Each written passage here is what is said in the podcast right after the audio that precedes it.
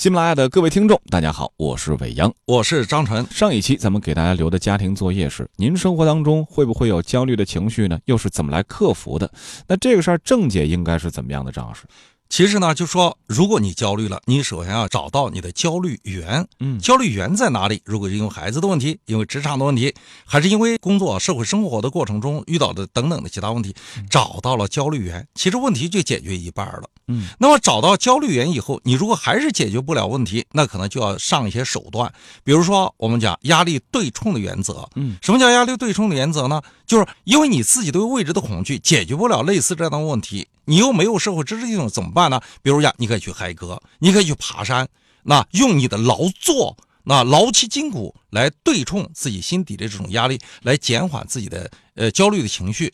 那么你也可以通过饮食啊等等去解决类似这样的问题，办法还是比较多的。嗯，应该说就是释放自己内心深处的压力哈，就是让自己能够动起来，不管是嘴动还是脚动，反正动了就对了。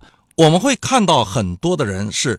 天生的焦虑症性人格，也就是一有风吹草动他就惊慌失措，长时间的处在一种紧张、焦虑、没有安全感的这种环境之中。其实所有的焦虑都和你的原生家庭有关，和你的人格有关。嗯，那么我就听说过这样一个故事：有一个人给我打了电话，学校的老师给一个家长打电话说，你们家孩子偷了学校的东西，现在已经被送到校长办公室了，说请你来一下。那么我们看到了一个小学一年级的孩子，因为偷了。别人的东西，那被老师送到校长办公室，本人是惊慌失措，几乎是嚎啕大哭。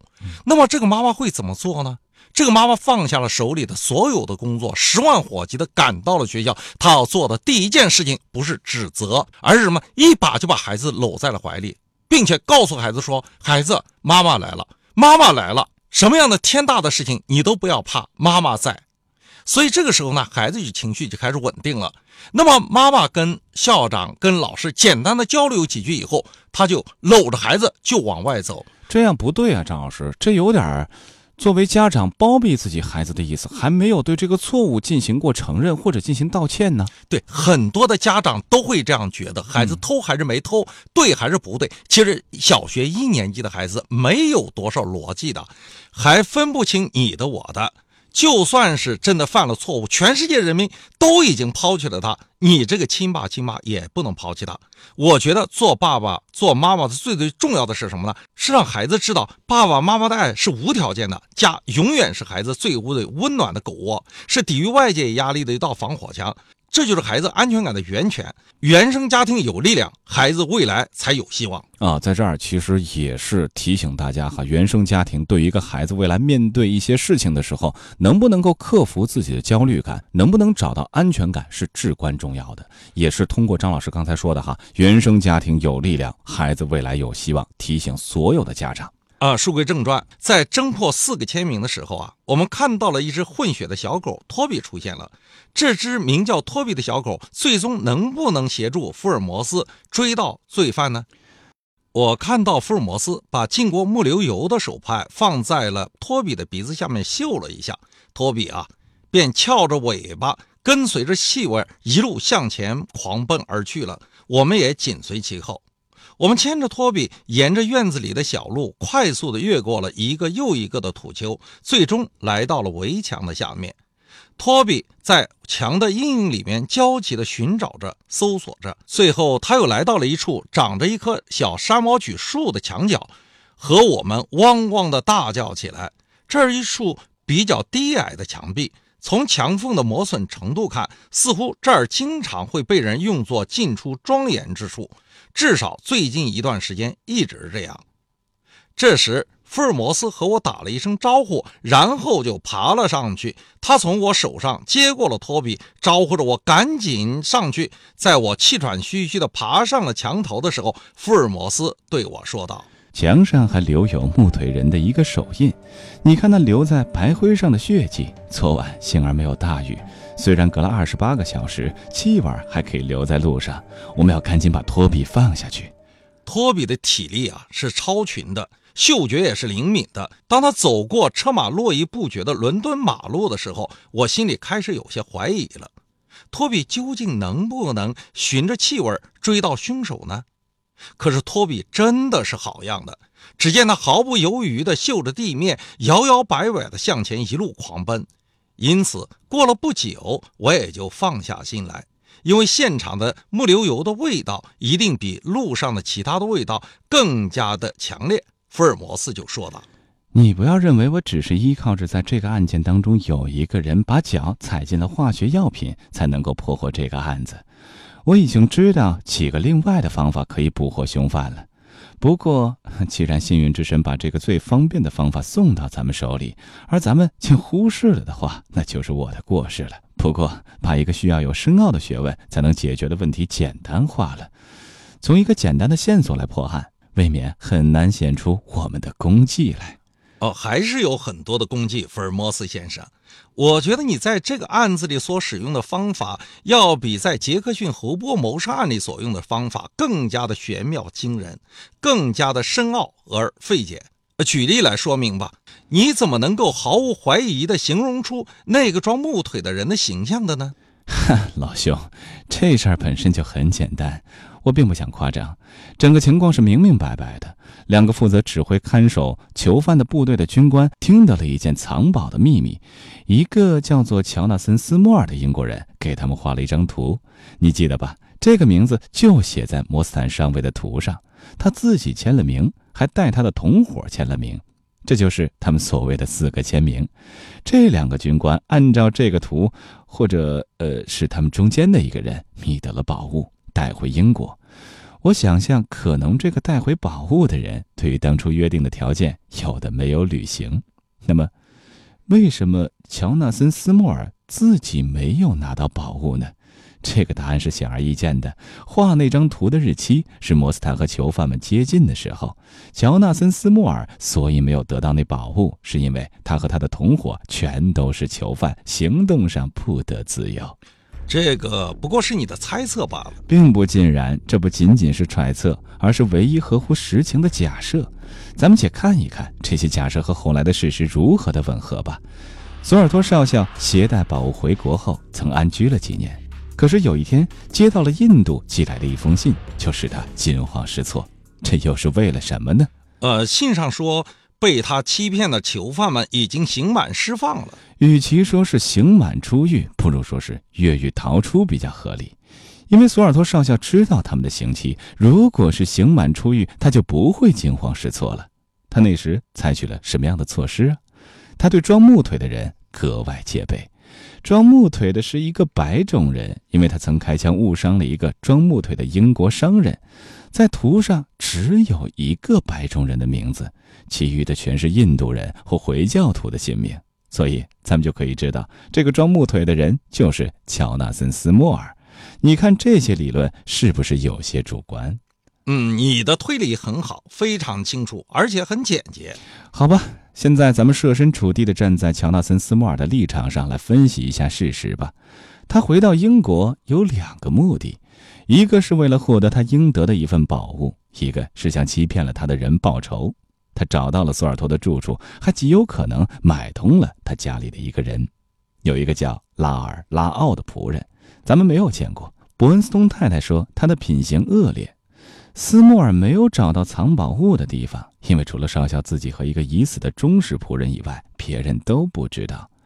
这一天。斯莫尔忽然听说少校病危，他恐怕藏宝的秘密将要和少校的尸体一同埋入黄土了，所以盛怒之下，他冒着被守卫他冒着被守卫抓住的危险，跑到垂死的人的窗前。又因为少校的两个儿子正在床前，所以没有能够进入屋里。他对死者怀恨在心，当天晚上又重新进入屋里，翻动文件，希望得到藏宝的线索。在失望之下，留了一张写着四个签名的纸条作为标记。在他预做计划的时候，无疑是准备把少校杀死后，在尸旁留一个同样的标记，表示这并不是一件普通的谋杀，而是为了正义替同伴们报仇。像这样稀奇古怪的办法是常见的，有时还可以指明凶犯的一些情况。这些你全都领会了吗？呃，我觉得全都清楚了。可是。斯莫尔还能怎么办呢？他只能暗地留心别人搜索宝物的行动。可能他有时离开英国，有时回来探听消息。当屋顶室和宝物被发现的时候，马上就有人报告他。这更加证明他有内线是毫无疑问的了。斯莫尔装着木腿儿，要想爬上巴索洛庙索尔托的家，他的高楼是绝对不可能的。所以他带了一个古怪的同谋，让他先爬上楼去。一不小心，他的光脚无意间踏翻了木流油，因此我才弄来了托比，并使一个腿受伤、拿着一半俸禄的华生军官不得不瘸着腿儿走了六英里路。那么说起来，杀人的凶犯是那个同谋，而不是斯莫尔呢？没错，从斯莫尔的屋里顿足的情况来看，他还是很反对这样干的。他和巴塞洛缪索尔托并没有仇恨，至多把他的嘴塞上，再捆起来就够了。杀人者要抵命，他绝不会以身试法的。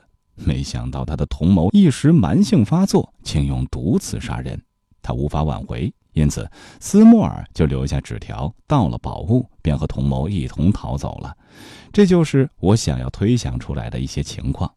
至于他的相貌，当然从他在安达曼岛拘押了多年，可以知道他必然是中年而皮肤很黑的了。可是，关于那个凶犯的身高，福尔摩斯是怎么推算出来的呢？在巴塞罗缪的死亡现场，福尔摩斯看到了一些脚印儿。一般学过刑事侦查学和相关课程的朋友都知道，人的身高大约是现场脚印的七倍。比如说，我的身高是一米八四，那么我的脚印大概就是二十六点二八六厘米。另外呢，现场有攀爬的痕迹。侦查人员在现场如果发现有攀爬的痕迹，也可以根据这些攀爬的痕迹来佐证当事人的身高的数据。